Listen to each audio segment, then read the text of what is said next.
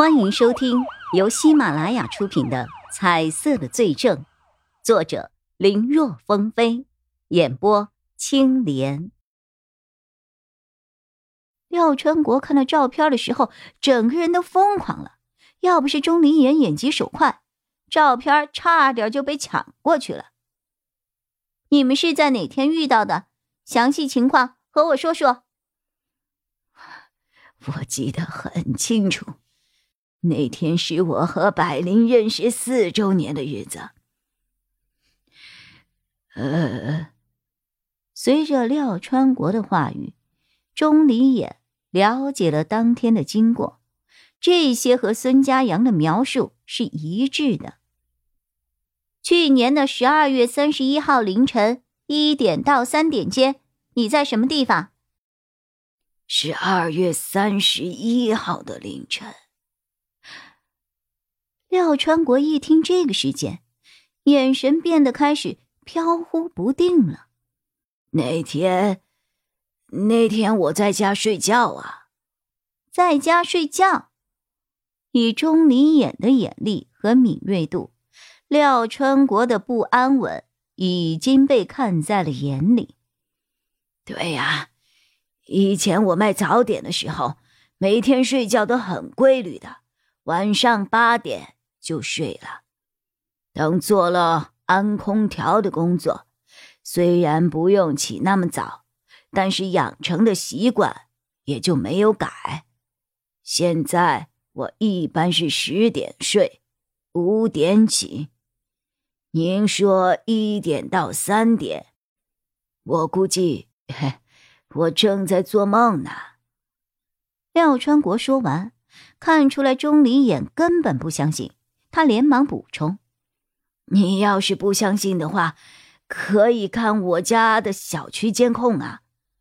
我回了家就打开了电视，当时正在播新闻呢，估计也就七点过吧。这一点我们查过了，监控的确拍到了你在七点十分的时候进了家门，但是你住的春怡花园小区的摄像头当时才装了没多久。”保安还不太会用，在那天晚上的十点到第二天六点之间，因为错误的操作，导致摄像头处于宕机的状态，什么影像都没有查到。也就是说，这个期间谁进入小区，只要保安没有亲眼看见，那就没谁知道了。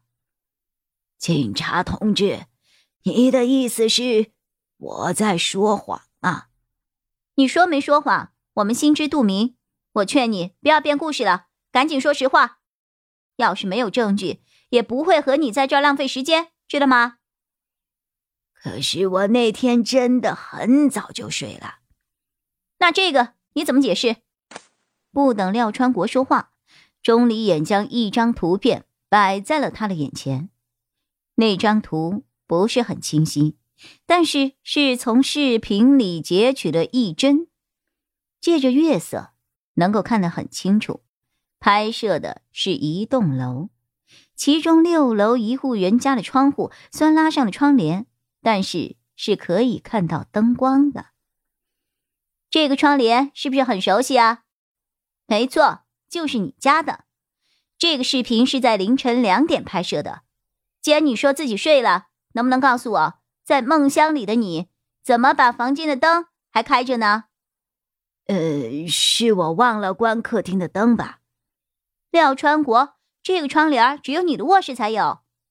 呃呃，对对，哎呀，警察同志，被你弄得太紧张，我都搞错了。呃，是我那天看了恐怖片，怕黑，嗯没敢关灯睡觉。看廖川国的瞎话是张口就来啊！钟离眼气得都快笑出声了。廖川国。你话说到一半，审讯室的门被打开了，曹永浩进来了。曹队，你怎么进来了？曹永浩不是还在审讯更加难缠的孙家阳吗？怎么跑到我这边来了？比对结果出来了。曹永浩晃了晃手里的检测报告，你在现场保险柜的角落里发现的那枚食指的指纹，经过对比，和廖川国的食指。一致，说完后，曹永浩把对比的报告拍在了廖川国面前的小桌上。廖川国，这是十二月三十一号一个盗窃现场里找到了指纹，和你的一致。别再满嘴里跑火车了啊！说吧，为什么你的指纹会出现在现场？你们团伙其他的两个人是谁？我，我。廖川国被曹永浩的气势所震慑，一时间说不出话来。曹永浩和钟离言两个人都觉得这次八九不离十了，但门外的叶一辉却有不同的看法，因为他并没有在廖川国的身上看到任何的颜色，可指纹却又对上了，这是怎么回事儿啊？廖川国有问题。这是叶一辉看钟离言审讯廖川国的时候所得出的结论。现在指纹和案发现场找到的都对比上了，这个人应该就是团伙成员之一，无疑了。可是，这个人没有颜色呀。火辣小猫咪、孙家阳、何君染和廖川国四个人，火辣小猫咪和廖川国都没有颜色。在对火辣小猫咪的询问当中，虽然他说话有些油腔滑调，不过很快也被经验丰富的刑警给审出了实话。但这里面并没有特别的发现。从一些相关的证据来看，也可以表明这个人和盗窃团伙之间没有任何的联系。可如此一来，反倒证明了孙家阳话中没有任何的隐瞒，都是真话。再加上孙家阳提供的视频被技术科鉴定之后，确认没有任何伪造的迹象，那现在情况的发展，证据都显示孙家阳被廖川国所设计了。